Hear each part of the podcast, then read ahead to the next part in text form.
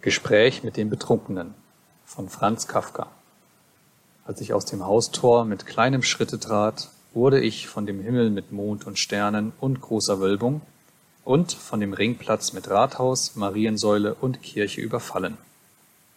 Ich ging ruhig aus dem Schatten ins Mondlicht, knöpfte den Überzieher auf und wärmte mich. Dann ließ ich durch Erheben der Hände das Sausen der Nacht schweigen und fing zu überlegen an. Was ist es doch, dass ihr tut, als wenn ihr wirklich wäret? Wollt ihr mich glauben machen, dass ich unwirklich bin, komisch auf dem grünen Pflaster stehend? Aber doch ist es schon lange her, dass du wirklich warst, du Himmel, und du Ringplatz bist niemals wirklich gewesen. Es ist ja wahr, noch immer seid ihr mir überlegen, aber doch nur dann, wenn ich euch in Ruhe lasse. Gott sei Dank, Mond, du bist nicht mehr Mond, aber vielleicht ist es nachlässig von mir, dass ich dich Mondbenannten noch immer Mond nenne? Warum bist du nicht mehr so übermütig, wenn ich dich nenne vergessene Papierlaterne in merkwürdiger Farbe? Und warum ziehst du dich fast zurück, wenn ich dich Mariensäule nenne und ich erkenne deine drohende Haltung nicht mehr Mariensäule, wenn ich dich nenne Mond, der gelbes Licht wirft? Es scheint nun wirklich, dass es euch nicht gut tut, wenn man über euch nachdenkt. Ihr nehmt ab an Mut und Gesundheit. Gott, wie zuträglich muss es erst sein, wenn Nachdenkender vom Betrunkenen lernt. Warum ist alles still geworden?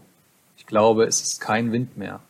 Und die Häuschen, die oft wie auf kleinen Rädern über den Platz rollen, sind ganz festgestampft. Still. Still. Man sieht gar nicht den dünnen, schwarzen Strich, der sie sonst vom Boden trennt. Und ich setze mich in Lauf. Ich lief ohne Hindernis dreimal um den großen Platz herum, und da ich keinen Betrunkenen traf, lief ich ohne die Schnelligkeit zu unterbrechen und ohne Anstrengung zu verspüren gegen die Karlsgasse.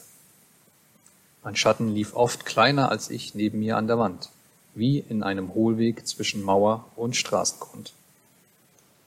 Als ich bei dem Hause der Feuerwehr vorüberkam, hörte ich vom kleinen Ring her Lärm und als ich dort einbog, sah ich einen Betrunkenen am Gitterwerk des Brunnens stehen, die Arme waagrecht haltend und mit den Füßen die in Holzpantoffeln staken, auf die Erde stampfen. Ich blieb zuerst stehen, um meine Atmung ruhig werden zu lassen. Dann ging ich zu ihm, nahm meinen Zylinder vom Kopfe und stellte mich vor. Guten Abend, zarter Edelmann. Ich bin 23 Jahre alt, aber ich habe noch keinen Namen. Sie aber kommen sicher mit erstaunlichen, ja, mit singbaren Namen aus dieser großen Stadt Paris. Der ganz unnatürliche Geruch des ausgleitenden Hofes von Frankreich umgibt sie. Sicher haben Sie mit Ihren gefärbten Augen jene großen Damen gesehen, die schon auf der hohen und lichten Terrasse stehen, sich in schmaler Taille ironisch umwendend, während das Ende ihrer auch auf der Treppe ausgebreiteten bemalten Schleppe noch über dem Sand des Gartens liegt.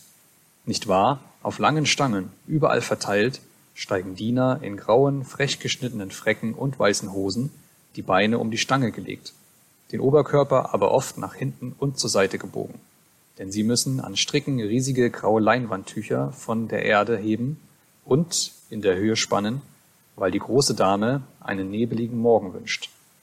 Da er sich rülpste, sagte ich fast erschrocken, Wirklich, ist es wahr? Sie kommen her aus unserem Paris, aus dem stürmischen Paris, ach, aus diesem schwärmerischen Hagelwetter. Als er sich wieder rülpste, sagte ich verlegen, ich weiß, es widerfährt mir eine große Ehre und ich knöpfte mit raschen Fingern meinen Überzieher zu. Dann redete ich inbrünstig und schüchtern. Ich weiß, Sie halten mich eine Antwort nicht für würdig, aber ich müsste ein verweintes Leben führen, wenn ich Sie heute nicht fragte. Ich bitte Sie, so geschmückter Herr, ist das wahr, was man mir erzählt hat? Gibt es in Paris Menschen, die nur aus verzierten Kleidern bestehen, und gibt es dort Häuser, die bloß Portale haben? Und ist es wahr, dass an Sommertagen der Himmel über der Stadt fliehend blau ist nur verschönert durch angepresste weiße Wölkchen, die alle die Form von Herzen haben. Und gibt es dort ein Panoptikum mit großem Zulauf, in dem bloß Bäume stehen mit den Namen der berühmtesten Helden, Verbrecher und Verliebten auf kleinen angehängten Tafeln? Und dann noch diese Nachricht, diese offenbar lügnerische Nachricht. Nicht wahr? Diese Straßen von Paris sind plötzlich verzweigt. Sie sind unruhig, nicht wahr? Es ist nicht immer alles in Ordnung. Wie könnte es auch sein? Es geschieht einmal ein Unfall. Leute sammeln sich, aus den Nebenstraßen kommend mit dem großstädtischen Schritt, der das Pflaster nur wenig berührt. Alle sind zwar in Neugierde, aber auch in Furcht vor Enttäuschung. Sie atmen schnell und strecken ihre kleinen Köpfe vor. Wenn sie aber einander berühren, so verbeugen sie sich tief und bitten um Verzeihung. Es tut mir sehr leid. Es geschah ohne Absicht. Das Gedränge ist groß. Verzeihen Sie. Ich bitte. Es war sehr ungeschickt von mir. Ich gebe das zu. Mein Name ist, mein Name ist Jérôme Faroche. Gewürzkrämer bin ich in der Rue du Cabotin. Gestatten Sie, dass ich Sie für morgen zum Mittagessen einlade. Auch meine Frau würde so große Freude haben.